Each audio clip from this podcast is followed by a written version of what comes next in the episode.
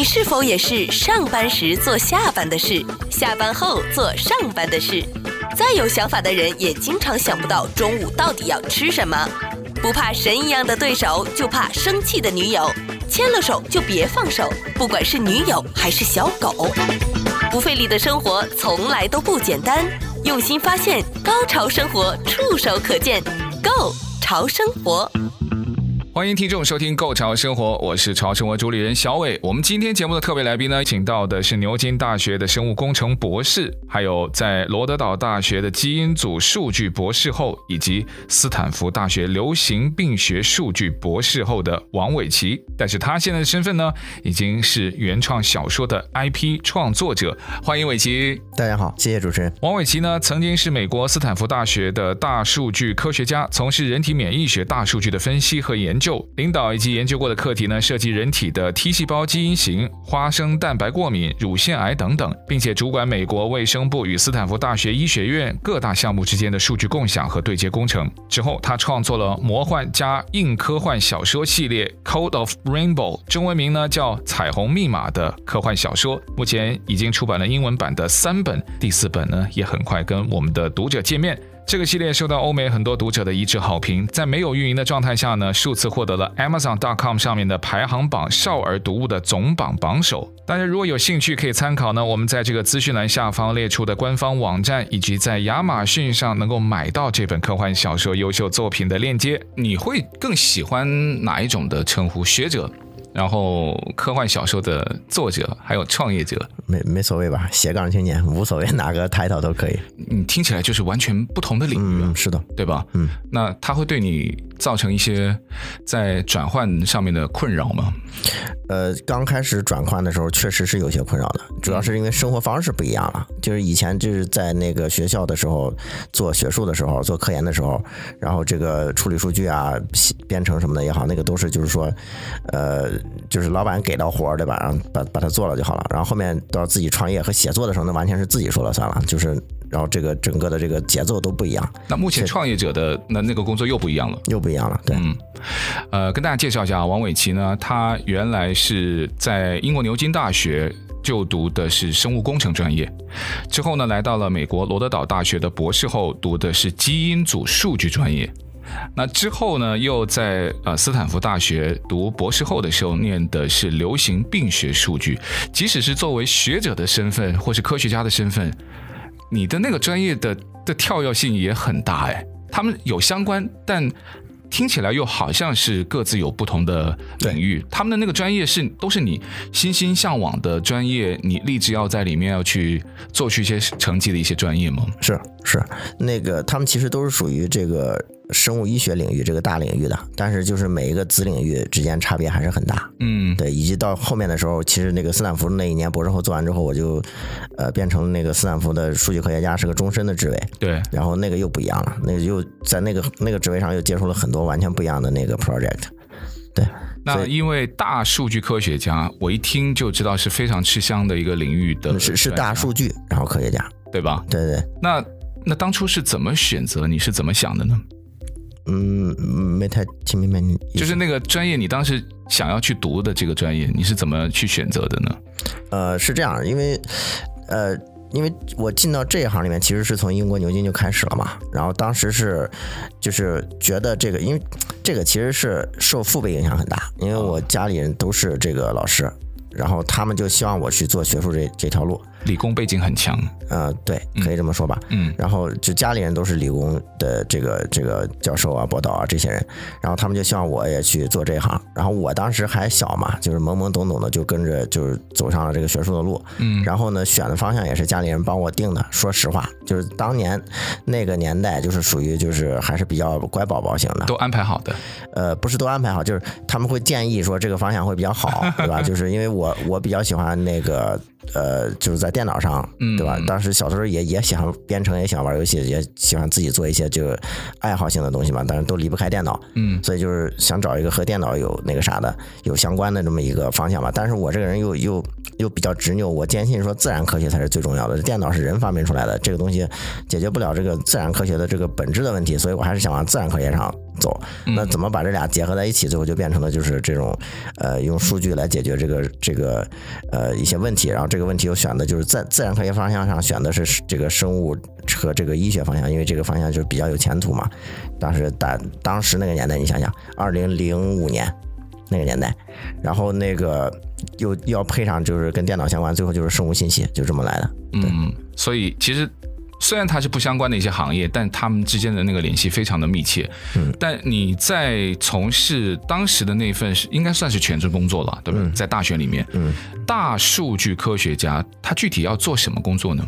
嗯，他是这样的，就是。这个大数据科学家本身这个工作，他就是分析各行，就是分析他所在的那个领域的大数据。所谓大数据，就是属于那个数据量特别大，就是无法用常规的手段来这个呃存储和分析的啊。但实际上，这个医学的，就因为我所在的行业，我是在斯坦福的医学院嘛啊，医学院的大数据其实一般就是人体的基因数据。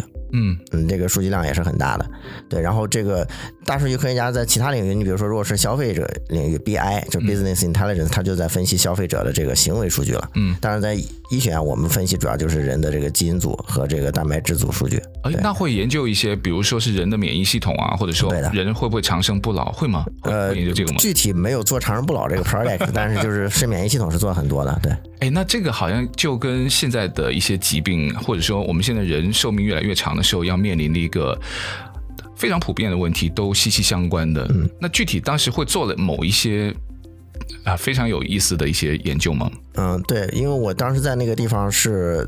就是做，特别是做这个数据科学家的时候，是做了好多不同的 project。比如说，有些是，比如说这个，呃，花生过敏，在美国是个很常见的一个问题，这是免疫系统的事情。这个是可以治愈的吗？呃，这个是可以调调节的，就可以调节这个免疫系统的。这个应该是没有所谓的治愈，就是那个免疫系统它是对于某一些不该起反应的东西起了反应，那你就需要用，就是我们叫那个 oral treat，就是用这个不要触发它，呃，是是让它有耐受性。就是让这个免疫系统接受这个东西，就是本来这个东西进来，他会认为这是个有害的东西，大家就开始攻击它。比如他把花生认为有有害的东西，嗯嗯，然后我们通过一些这个疗程，就变成这个，他就认可说，OK，花生是可以可以容忍的。那个过程会很很痛苦吗？就蹂躏它，对不对？呃。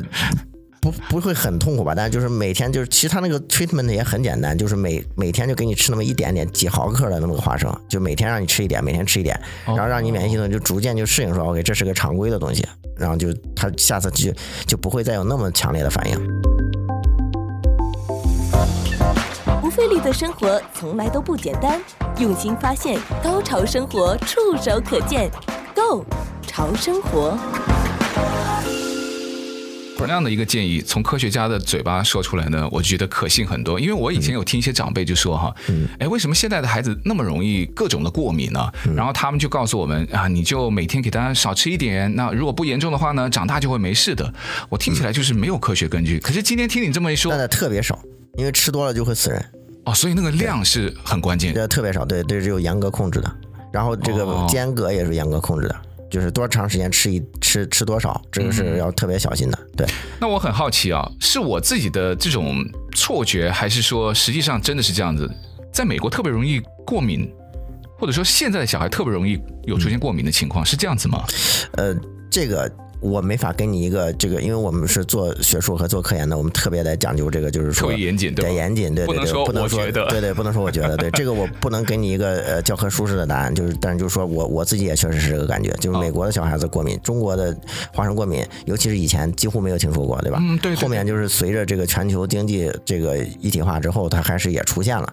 那这个具体到底是怎么回事？我没有做过这个方面的研究，就是这属于是另一个有点像那个人文社科类的了。就为什么说对吧？它怎么传过去的？就为什么现在人都变得这么容易过敏了？对。然后这里面其实当然它底层也是免疫系统的问题，就是现在的人的生活习惯和他的饮食，以及包括可能包括这个基因的这个这个混搭嘛。因为现在越来越多的就是这种，呃，就是对中国人和这个呃。美国人啊，美国人和英国人之之间的这种结合嘛，嗯，然后他可能对基因组也是产生一些变化，但这是一个大课题了，这个就我是没有做过这个，但所以我不敢给出一个那个。这个这个官方的答案嘛，但很有意思，就是我们普通人的感觉不做准嘛，但最最起码学者也会有这种感觉，或者说你们研究有一些相关领域的，你们也会有这种感觉的话，那就证明，呃，的确哈，就是有可能不知道是花生的一些基因改变了，还是我们的人的基因改变了，还是各种啊，就是都促成了这件事情，嗯、可能比以前要更加的普遍。嗯、那很有意思的就是，因为你现在这个是你以前的正职哈，但这个全职的工作，嗯，但这个全职工作怎么会让你能够放弃这一份看起来非常优渥的职位？嗯嗯，那那件事情一定是非常了不起吧？OK，这这个事情就说来话长了。这个其实是 其实是这样的，因为我简历上一直写的是牛津、斯坦福啊，然后这个什么博士啊，对对对，科学家这些，就是很很厉害的背景嘛，就是理工科还好还好。但其实我小的时候一直有另外一一个没写在简历上的东西，就是我从小就写作，就是我从父母知道吗？我父母大概知道，但他们不 care。但当年我们那个年代，你想在中国，我我我是山东省的，嗯，你想想我们山东省高考是什么情况？就高考一直就是全国可能数一数二的高分吧。就山东的这些，当年我们这个中学、小学那个那个学业压力是特别特别大的。然后那个，呃，当时我们那代的父母啊，就我们这一代，我是八零后嘛，这个父母其实都是很那个啥，就是认为学好数理化，走遍天下都不怕的，当时那种逻辑，对吧？嗯。嗯，然后他所以对其他的东西都认为就是旁门左道，对，歪门邪道就不看好，也不鼓励，就就是甚至是抵制的。嗯。对，我们小时候看个漫画书，那个家长都要说半天，对吧？动画片什么的都是属于就是属于就是不务正业。对。对，所以我写作他们也没当回事儿，他们也就可能也就真的就是有可能就不知道。嗯。就我当时是这样的，我从小。我从小，呃，小学的时候看过一本叫《郑渊洁童话》的那么一个东西，哦，我不知道能不能可以直接说出来啊，也不是在给他打广告，但是就是说，对对，当时就是特别迷那个，嗯，然后当时包括日本传来的一些漫画，当时最早期进入中国，像什么鸟山明的《七龙珠》啊。阿拉蕾，然后这个车田正美的《圣斗士》啊，这些，对对对对对，那是我当时小时候痴迷的东西啊。对，然后就那个时候，我我现在回想起来，复盘一下，当时为什么会有这种这个方面的，就是文学创作方面的这种这种渴望和需求，是那些东西激活的，激活了我这这个就是灵魂深处的一些东西吧，血液里面流动的一些东西。然后当时就特别迷这个，然后呢，我也画画，但是我不专业啊，就也画画。然后这个，嗯，写作是属于就正儿八经的写。就是当时是看了这些童话，郑渊洁童话之后，特别特别迷嘛，然后我就开始模仿他的文风，用他的那个里故事里面的人物皮皮鲁鲁西西舒克贝塔，用这几个人设，然后我自己写不同的故事。就用他这几个人的设定和背景来写不同、完全不同的故事，然后写完之后就传给这个班上的小朋友和老师看。我说，我跟他们说这是郑渊洁写的。我说这不是我写的，是郑渊洁写的。但只我说郑渊洁是我朋友，这你们平时别处看不到，因为他这个不卖，只能从我这儿看到。珍藏版。对，珍藏版。然后就后面到到后面很有意思，语文老师问我要郑渊洁的签名。所以那个时候，我第一次知道，原来我是有写作天赋的。就是我我自己写出来的文本，我现在那个时候很早很早，那时候我家刚刚有一台三八六电脑，特别早，九九零年的时候，不到九零年应该是。然后那个那些手稿其实已经没有了，现在。但是我很清楚的记得，就我当时是打在电脑里，然后用打印机打出来，然后就拿着那种那打印机当时。那个还是那种旧纸，那有那种那种网扣的那种纸，我不知道你见过没有？就是那种中国以前，它是它是边上有那个圆圆孔的那种、哦、那种纸，打了那个洞，就那种那时候还不是 A 四纸，嗯、就那种就圆孔纸，拿那个纸打出来之后，对吧？然后就给给班上传看，然后后面这个语文老师问我要签名，然后我就发现发现说我是有写作天赋，而且模仿能力很强，就我当时模仿出来的是郑渊洁的文风，我自己也看不出来其实，然后哦。这个从那时候开始，然后中学就是读金庸、古龙，开始写武侠，然后在呃高中的时候，就初中、高中吧，要又读科幻世界，然后也写科幻，然后到高中快大学的时候，那个时候我就已经在写那种结合体了，就是玄侠式，就是把这个人。送到虚拟世界里去行侠仗义的这么一个东西，就像《黑客帝国》和那个《Ready Player One》头部玩家、头号玩家那个，那是我高中就在写的东西。然后我写的那个时候差不多同时代吧，出了《黑客帝国》的那么一个电影。就是其实我就在写那种类型的，但是《黑客帝国》当时已经拍成电影了，所以我当然很惊艳。我说，哎，真的有有跟我思维很像的，而且他也抄袭了感觉。呃，没 不能说抄袭，人家人家拍的那个比我的更好。就当时我写的还是比较比较稍微嫩一点的，人家写的那更成体系嘛。这是高中，然后大学的时候，我就是终于就是说考上大学了嘛。你也知道，中国当时那个年代，考上大学就是万岁了，基本上，然后就开始放飞自我了，就开始玩。我我大学期间沉迷于网游。玩了好几个网游，都是服务器老大的，玩的很嗨。然后其中有一个网游玩腻了，我就在那个他那个文学论坛上写那个故事，写游戏同人。嗯，就是当时还没有游戏同人这个概念，就都没有同人这个概念。这个同人这个概念是很厚的，但是我那个写的东西其实就是游戏同人。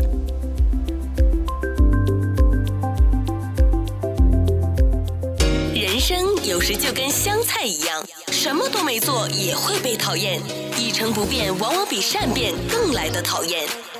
人生就跟手机一样，无时无刻要充电。睡到中午起床的好处就是可以省下早餐钱。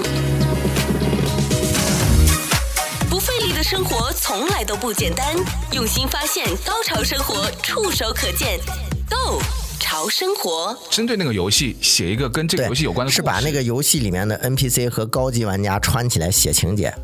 但当时没有这一说，整个就是整个这个世界上应该都没有这一说。当时游戏就是游戏，纯游戏。对，大家就在玩游戏嘛。然后就是我是就是在游戏里面玩腻了，然后我就手痒，我就开始写一个那种这个小短片、中短片，把这个 NPC 和这个人串起来编编一个情节出来。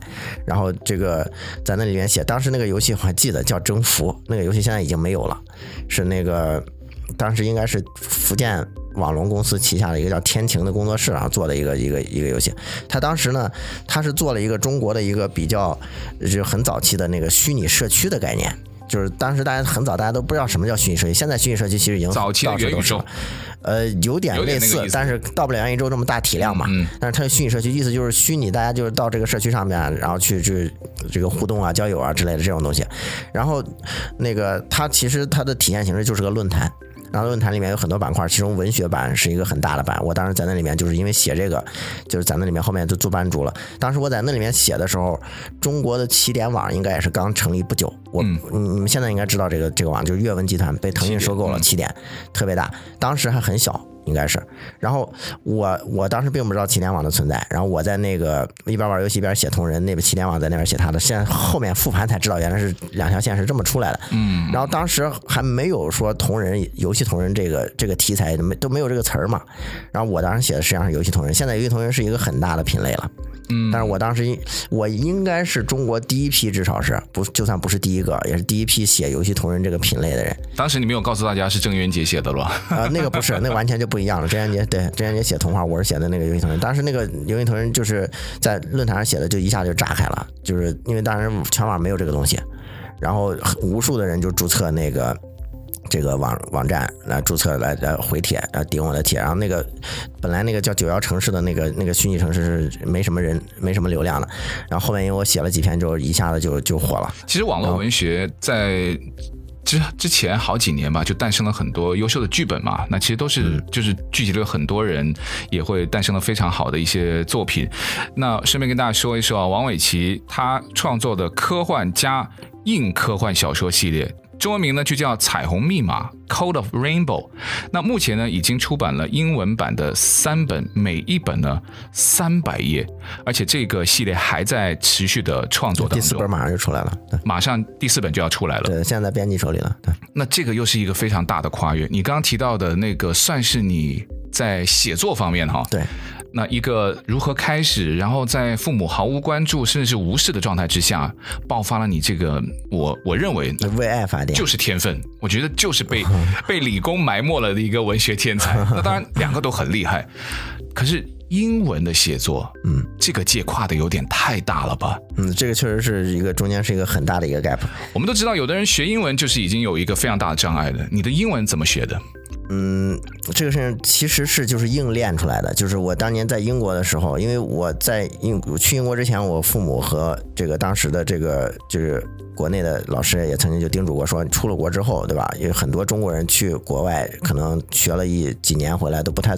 不太会说英文，因为他们总是和中国人扎一堆，扎一堆，然后一起玩，不跟老外打交道，对吧？对。然后就，然后他们就一开始就跟我说要注意这一点。嗯。然后我去了之后，我就反其道而行之，我就和老外扎堆儿，然后我就专门就是，我当时就是想练英文，当时就是，就是很有意思的就是说，呃，我这人，因为我这人就是天生就是就是闲不住，就是我什么东西都想去戳一下，什么东西都想去碰一碰，然后我就很好奇国外的这个人的文化，他们在想什么。嗯。所以当时就是。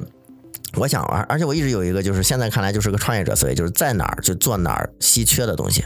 就我既然出了国，我肯定要跟老外打交道，对吧？我和中国人打交道，我在中国中国就可以了。我我出了国就不在，就这个专注点稀缺性肯定是有机会和老外打交道，是这样的。所以我当时就是第一，我扎在老外堆里面去学那个，现在说老外哈挺奇怪的，这就是我们都叫英国人对啊，他们也叫我们老中对吧？OK OK，对，然后我就一个是扎到这个英国人堆里去学这个，第一是他们的，因为英式的英语和美式英语的发音以及语法还有很多不一样的地方，就包括用词。对，当时我还没这个意识啊，因为还没来美国那个时候，我当时就是想，OK，那就去学这个老英的这个这个英文英语，先学英语，然后其次呢，后面我就发现他们的思维也不一样，就是他们的这个包括三观什么的也都不一样，所以我都很好奇，我就很想知道他们的文化到底怎么回事，他们脑子里到底怎么想的，他们喜欢什么，他们忌讳什么，是这样，所以就就纯粹一开始就是好奇，我人就是好奇，我什么东西就好奇，然后我就就是因为这个和他们扎扎堆扎在一起。所以就是当时练英文的主要方式，对，说到这里，在中国学的英语啊，特别那个年代啊，现在有外教了，不一样了。就当时我们那年代都是 Chinglish，就是中式英语。出来之后，嗯，对，为了考试的。对。出来之后，你特别现在，包括现在四六级其实也没有用。嗯。就出来之后，啊，雅思什么的可能稍微有点用，托福之类的其实也用处不大。我感觉都是考试为主。对，嗯，就是真正的那个，因为语言嘛，它是为了生活嘛，对，就是还是从生活里来的。嗯。所以就是我当时是。是在那个酒吧里面硬练出来的，就是和大家和好朋友一起喝酒聊天。你想，酒吧里那么吵，对吧？就我刚进去的时候啥也听不懂，就是完全听不懂，就只能跟着瞎点头。然后酒吧那么吵，然后再加上喝了酒又大舌头，对吧？他们说话就是完全听不懂。但是就是就是硬练硬练，然后一直把它练出来，就是一直练到就是大概。其实我去的还比较晚，我一开始还是专注在学业上面，直到我快毕业开始写论文的时候，大概花了两两年左右的时间吧。从那个准备写论文到那个最后毕业，大概两年左右的时间。那两年里面泡吧泡的比较频繁。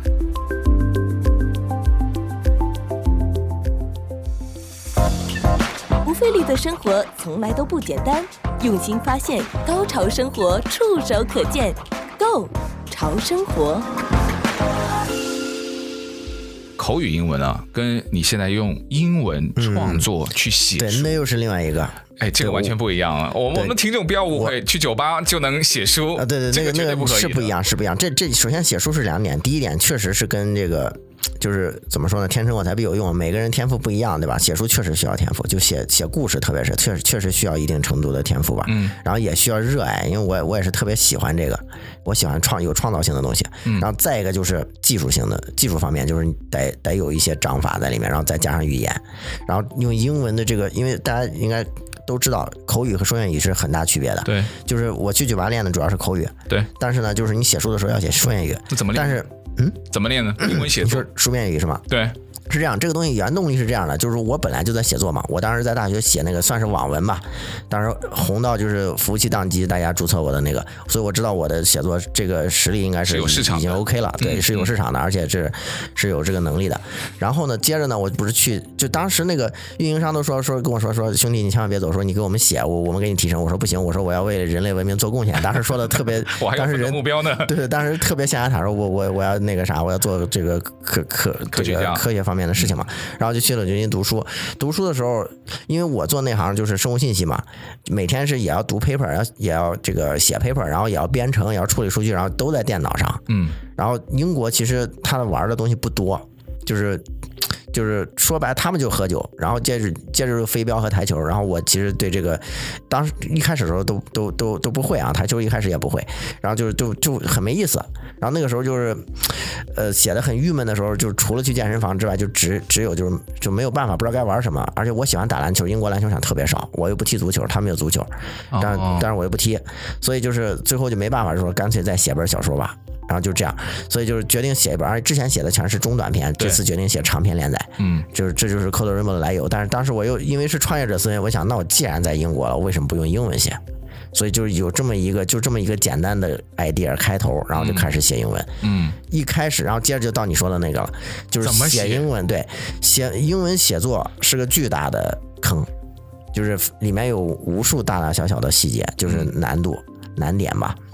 我花了好几年的时间，就是脱了一层皮才趟过来的。就是这里面有，就是里面的困难非常的多，就包括就是你哪哪怕你英语好，对吧？你口语好和写作是一回事儿。对。然后再一个就是因为我我当时是做学术嘛，做科研，我写科技论文嘛，就是我们这个所谓的 academic paper、scientific paper，他那种写行文的风格和这个写小说的风格一定程度上是相反的。就怎么说呢？就是说我们写科技论文的时候，要求言简意赅，要求不要卖弄辞藻，不要卖弄文笔，嗯，就是有一个词儿你要 constant，从头用到尾。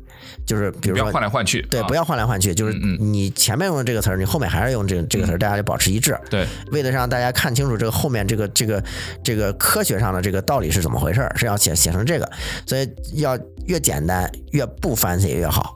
然后我一开始呢，这个我已经会了，就是在当时在前几年的写作里面，然后我回来写小说的时候，我一上来的时候先用的这一套，然后编辑就反馈就说你这个。词汇量太匮乏了，我们全都是用一个词儿？你不会变一变吗？太枯燥了。然后我突然意识到，哎，原来这里面是就是有这么回事儿，就是这里面其实你要开始要要开始用文采了，要你要要变换各种各样的词，然后变换各种各样的行文。嗯，就是科技论文要求行文越简单越好，不要什么各种什么定语从句、状语从句那都不要，就你把事情说清楚为主。嗯，但是文学就不一样，就是你要你的那个文采要越 fancy 越好，所以完就是这两点其实是相反的。然后就包括，就有些时候因为科技，你你要写的越清楚越好，言就是表达就直直达你的意思。但是文学有时候需要把它藏起来。就让让大家来读出你的意思，欲盖弥彰。对对对对对，这种感觉，就所以很多地方都相反。所以这个坑，尤其是习惯了科技写作的人，是很是是需要花一段时间去迈过它的。就所以当时我也是在这个坑里摸爬滚打了好久。